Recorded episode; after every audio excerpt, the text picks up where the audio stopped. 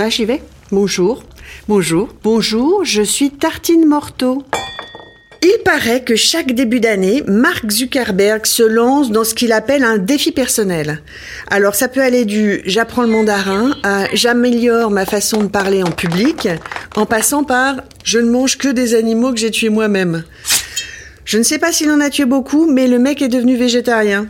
Il a même totalement arrêté les défis personnels. Moi, je ne sais pas quel animal je serais capable de tuer, à part un, moustique ou une mouche qui m'énerve. Bon, de toute façon, c'est pas des trucs qui se mangent. Du coup, je vais vous donner une super recette d'aubergines vapeur au sésame. Bon, on est d'accord que d'habitude, les aubergines, il faut les cuire dans environ 2 litres d'huile, et encore, je suis raisonnable, pour qu'elles soient bonnes. Bon, alors, j'ai un truc pour éviter le gras-gras. On va faire cuire les aubergines à la vapeur.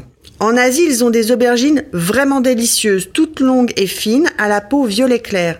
Je dis en Asie, euh, ben oui, c'est vague, mais je sais pas exactement d'où elles viennent en Asie, ces aubergines. Bref. En tout cas, on en trouve maintenant en France, parce qu'il y a des maraîchers qui ont la bonne idée d'en faire pousser.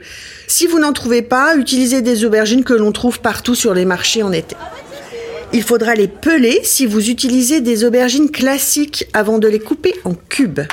On ne pèle pas les aubergines asiatiques qui ont une peau toute fine. Vous les couperez juste en cubes. Bon. Ensuite, vous faites cuire les dés d'aubergine à la vapeur environ 15 minutes et puis vous les laissez tiédir. Pendant ce temps-là, vous préparez une petite sauce. Il faut mélanger du gingembre râpé, de l'ail pressé, un peu de soja, de l'huile de sésame et le jus d'un citron vert. Bon, les quantités pour la sauce, c'est franchement vous qui voyez selon si vous aimez plus ou moins aillé ou plus ou moins gingembré.